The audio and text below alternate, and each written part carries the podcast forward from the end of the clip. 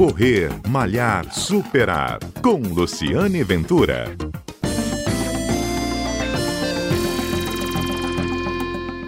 Olá! Em tempos de coronavírus, as pessoas estão praticando exercícios físicos de forma diferente, fugindo à rotina habitual.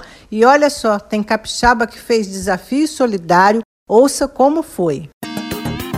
Oi, Lu! Meu nome é Elcio Álvares Neto, eu sou ultramaratonista terrestre e na semana passada eu realizei o desafio solidário degrau por degrau. E por 12 horas eu subi e desci os 14 andares do condomínio onde eu moro aqui na Praia da Costa, com a finalidade de chamar a atenção da sociedade capixaba para a doação de pelo menos um quilo de alimento para a mais que é a Associação dos Amigos dos Autistas do Espírito Santo. Esse desafio, ele teve o apoio do portal Dane-se Vou Correr e foi sensacional.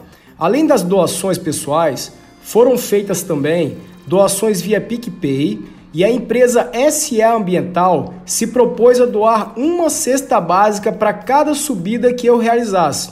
Pois bem, Lu, eu subi e desci 97 vezes foram 5.432 andares e 42.680 degraus percorridos. E olhe que resultado maravilhoso, Lu! Nós arrecadamos duas toneladas de alimentos que já foram entregues para as mais de 200 famílias que são assistidas por essa associação.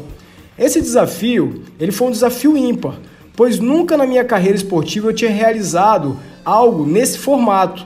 E olha que eu tenho em meu currículo provas de ultramaratona que chegam até 450 quilômetros de distância. E te confesso que foi um belo desafio mental, pois se tratava de um ambiente super desconfortável, quente e sem variação de paisagem. Logo, eu teria que focar com mais energia e entusiasmo para poder realizar esse desafio. Lu, se você é atleta amador ou não pratica esporte, eu não indico esse tipo de atividade física, mesmo em tempos de quarentena.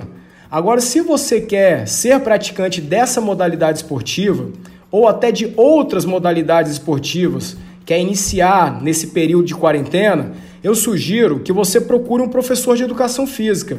Lembrando, Lu, que eu realizei esse desafio solidário pois eu tenho 30 anos de carreira esportiva, sou faixa preta de jiu-jitsu, maratonista aquático e ultramaratonista terrestre, ok? Valeu, Lu! Beijão!